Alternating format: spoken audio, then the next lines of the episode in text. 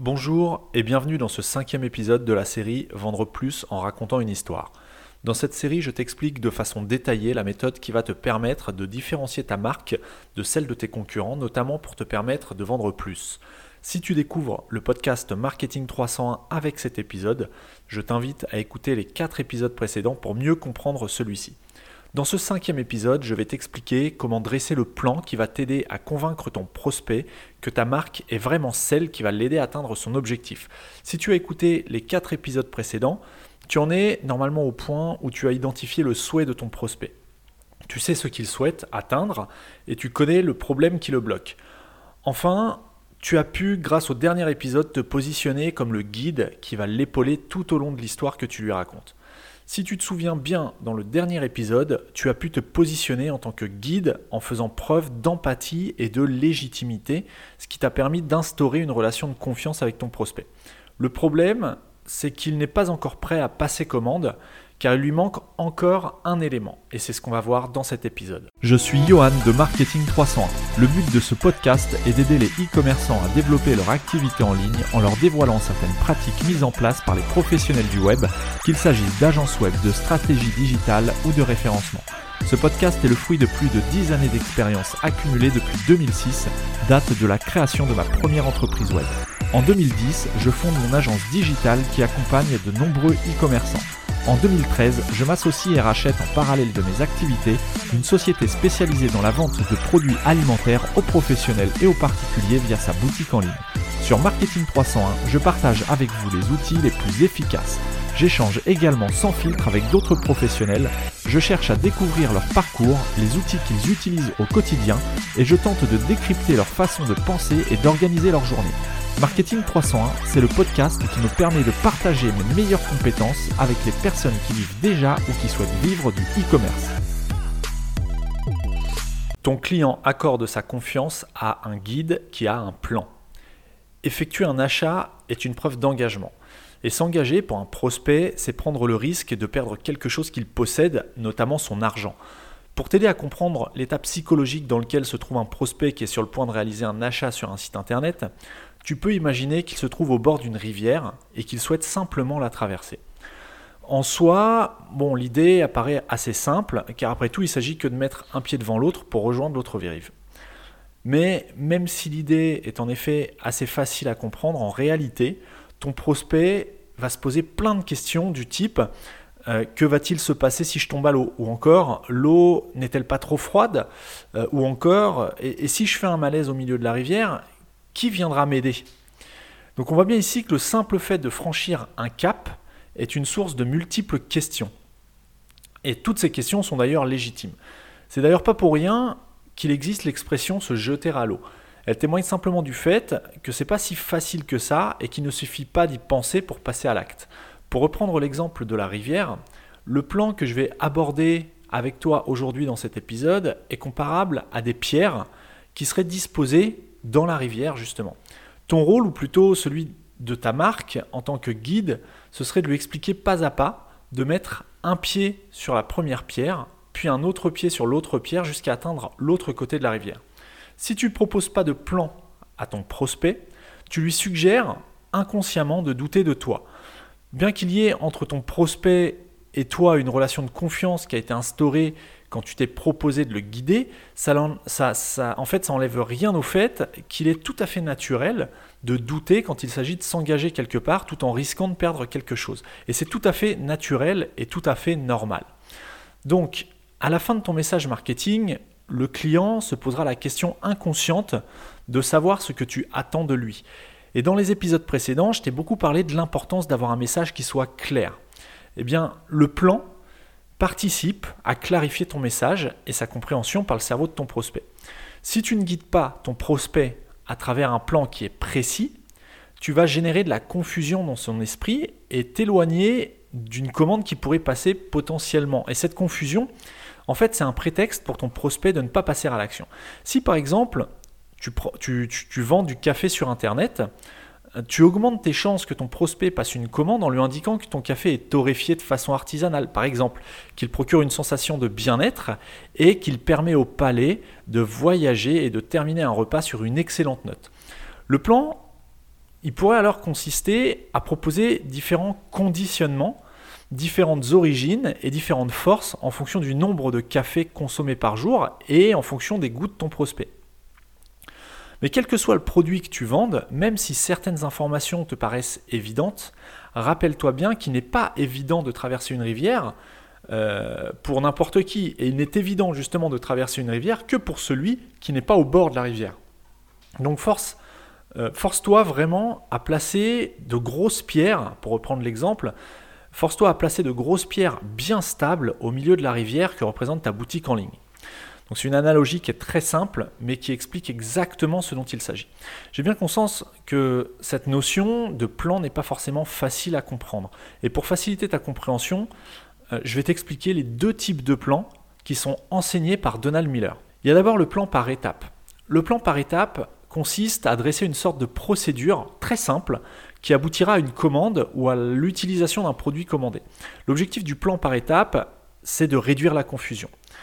Si par exemple, pour prendre un autre exemple, tu vends des montres de luxe sur Internet, donc à travers une boutique en ligne, plutôt que de laisser ton prospect se débrouiller à travers tes catégories de montres, tu peux lui suggérer de suivre un plan qui pourrait être le suivant.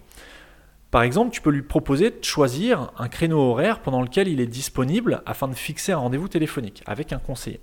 Suite à ça, tu peux lui indiquer qu'un conseiller pourra lui suggérer une sélection de montres qui correspondent à certains de ses critères personnels. Et enfin, une troisième étape, tu pourrais lui indiquer qu'il va recevoir suite à cette prise de rendez-vous et à ce rendez-vous téléphonique, il va recevoir le colis chez lui en main propre dans deux jours ou dans 48 heures. Et en, mettant en place un tel plan en face de ton prospect, tu l'éloignes du doute en répondant à plusieurs questions qui se posent probablement, comme est-ce que la montre que je vais acheter euh, va vraiment me convenir, me plaire. Euh, comment choisir une montre qui me corresponde? Comment est-ce que je vais la recevoir chez moi? Et dans combien de temps je vais la recevoir chez moi? Ça, ce sont des questions que ton prospect est susceptible de se poser quand il navigue sur ton site internet. Et à travers le plan que je viens de te, te donner en exemple, tu vas répondre indirectement, enfin directement, mais inconsciemment pour lui, à toutes ces questions. Donc retiens bien qu'il faut que tu effaces le sentiment de confusion de la tête de ton prospect. Pour ça, il te suffit de décrire clairement les étapes que doit suivre ton prospect pour passer une commande. De la même manière, il faut que tu fasses attention à pas trop décrire d'étapes. Tu pourrais mettre en place un plan qui soit contre-productif si tu décrivais trop d'étapes euh, et si tu devais, par exemple, décrire une dizaine d'étapes pour passer une commande. Toujours d'après Donald Miller, un plan qui est efficace doit contenir entre 3 et 6 étapes. L'idéal, c'est d'avoir 4 étapes. Donc voilà pour le plan, par étape. Ensuite, en ce qui concerne le plan d'adhésion, eh c'est le deuxième plan dont je voulais te parler et il a pour objectif de calmer les peurs et non pas de réduire la confusion comme c'est le cas pour le plan par étape. Donc le plan d'adhésion, son objectif c'est de calmer les peurs de ton prospect.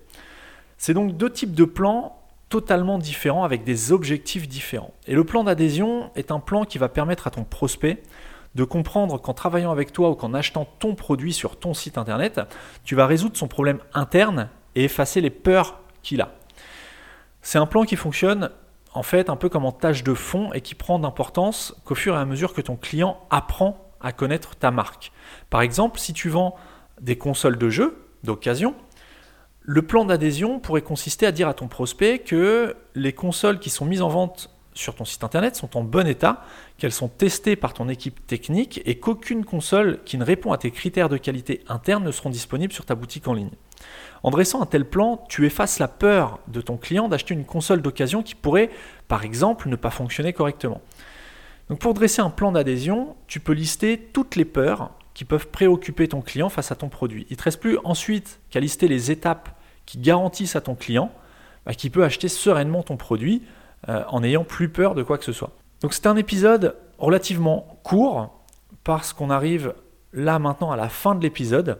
Et maintenant, il va falloir que tu donnes un nom à ton plan. C'est ce qu'a fait par exemple Darty avec son plan d'adhésion qu'ils ont appelé le contrat de confiance.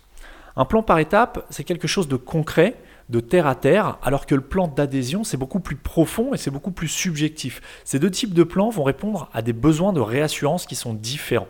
Et on sait très bien que la réassurance en e-commerce, quand on fait de la vente en ligne, c'est vraiment indispensable pour transformer, euh, pour avoir un bon taux de conversion, il faut avoir de bons éléments de réassurance. Un plan par étape pourrait par exemple s'appeler, si tu devais nommer ton plan par étape, et c'est ce que je t'invite vraiment à faire à travers cet épisode, tu pourrais avoir un plan qui s'appelle par exemple plan pour retrouver un équilibre alimentaire, si tu vends des, compléments alimentaires par exemple.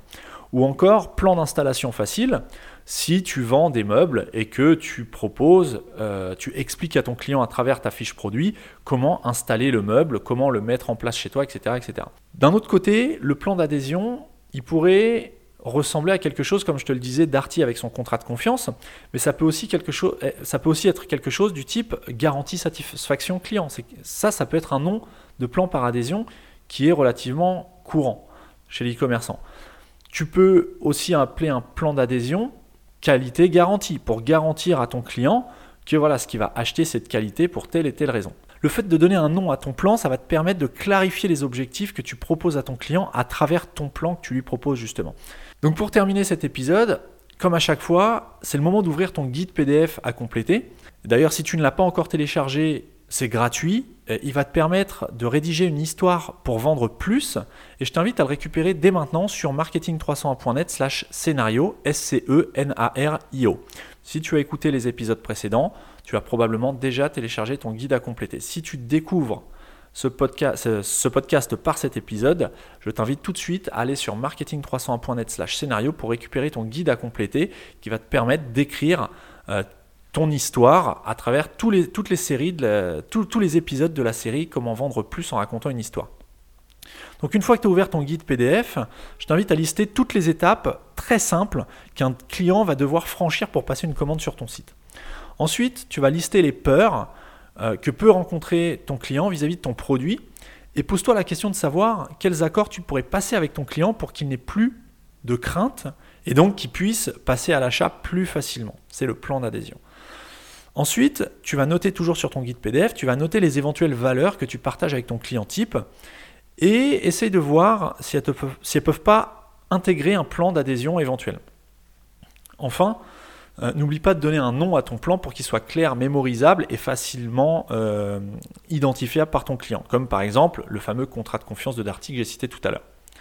Pour terminer, je viens de t'expliquer dans cet épisode comment et pourquoi il est important de proposer un plan à ton prospect. Maintenant, maintenant que tu sais que ton prospect euh, va avoir connaissance de ton plan, maintenant qu'il a un plan à suivre et à travers lequel ta marque va le guider, il est normalement prêt à traverser la rivière.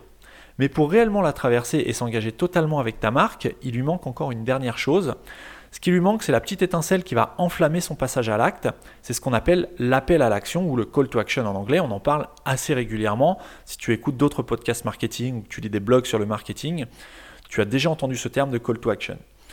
C'est précisément ce qu'on verra dans le prochain épisode. Donc si tu ne veux pas rater le prochain épisode et pouvoir le consulter dès sa mise en ligne sans attendre qu'il soit disponible sur le site marketing301.net dès mardi prochain, pense à t'abonner dès maintenant au podcast Marketing 301 sur la plateforme de ton choix. Et si cet épisode t'a plu ou si tu as des questions sur la série Vendre plus en racontant une histoire, je t'invite à me laisser un commentaire et une note de 5 étoiles sur iTunes. Et si tu écoutes cet épisode depuis Apple Podcast sur iPhone, pour laisser un commentaire ou pour rédiger un avis et pour laisser une note de 5 étoiles, il faut que tu ailles simplement sur la fiche du podcast Marketing 301 dans Apple Podcast. Ensuite, tu descends tout en bas en dessous de la liste des épisodes et là, tu peux laisser une note et rédiger un avis. Alors n'hésite pas, ça prend vraiment quelques secondes de laisser une note et de rédiger un avis. Ça m'encourage vraiment en plus à continuer les épisodes hebdomadaires.